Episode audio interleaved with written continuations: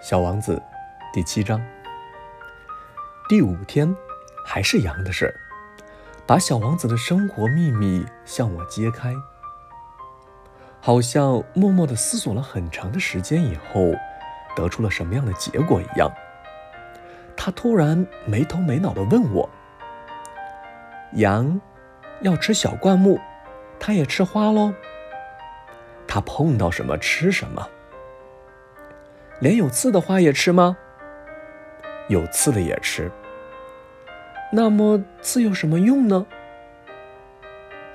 我不知道该怎么回答。那会儿我正忙着从发动机上卸下一颗拧得太紧的螺丝。我发现机器故障似乎很严重，饮水也快完了，担心可能发生最坏的情况，心里很着急。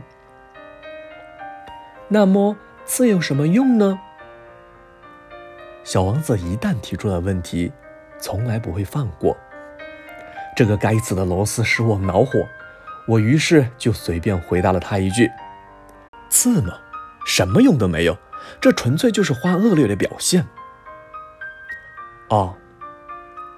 可是他沉默了一会儿之后，怀着不满的心情冲我说道：“我不信。”花是弱小的、淳朴的，它们总是想方设法保护自己，以为有了刺就可以显现出自己的厉害。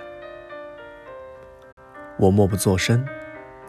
我想，当时如果这个螺丝再和我作对，我就一锤子敲掉它。小王子又来打搅我的思绪了。你却认为花……算了吧，算了吧。我什么也不认为，我就是随便回答你的。我可有正经的事要做。他惊讶地看着我。正经事？他瞅我手拿着锤子，手指沾满了油污，浮在一个在他看来丑不可言的基建上。你说话就和那些大人一样。这话。使我有点难堪。可是他又尖刻无情地说道：“你什么都分不清，你把什么都混在一起。”他着实非常恼火，摇动着脑袋，金黄色的头发随风颤动着。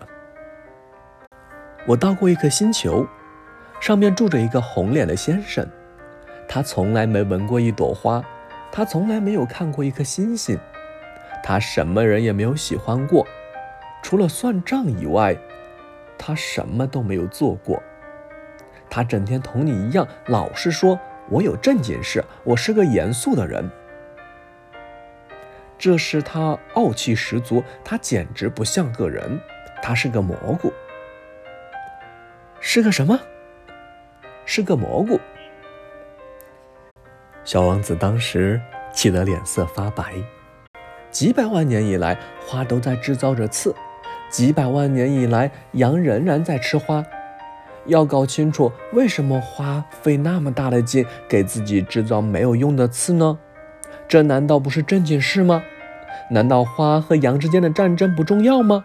这难道不比那个大胖子红脸先生的账目更重要吗？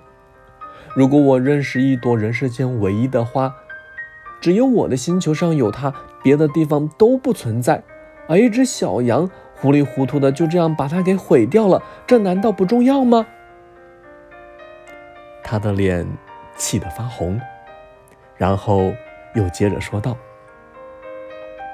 如果有人爱上了这亿万颗星星中独一无二的一株花，当他看着这些星星的时候，这就足够使他幸福了。”他可以自言自语地说道：“我的那朵花就在其中的一颗星星上。”但是如果羊吃掉了这朵花，对他来说，好像所有的星星一下子全都熄灭了一样。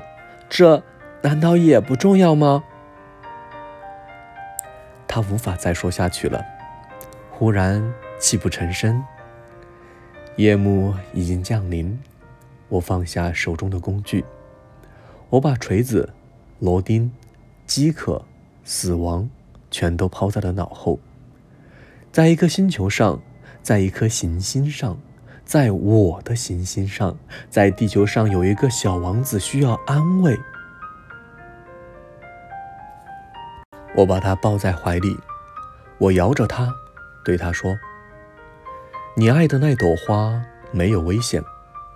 我给你的小羊画一个罩子，我给你的花画一副盔甲。我，我，我也不知道该说些什么。我觉得自己太笨拙，我不知道自己怎样才能达到他的境界，怎样。”才能进入他的境界。唉，泪水的世界是多么的神秘啊！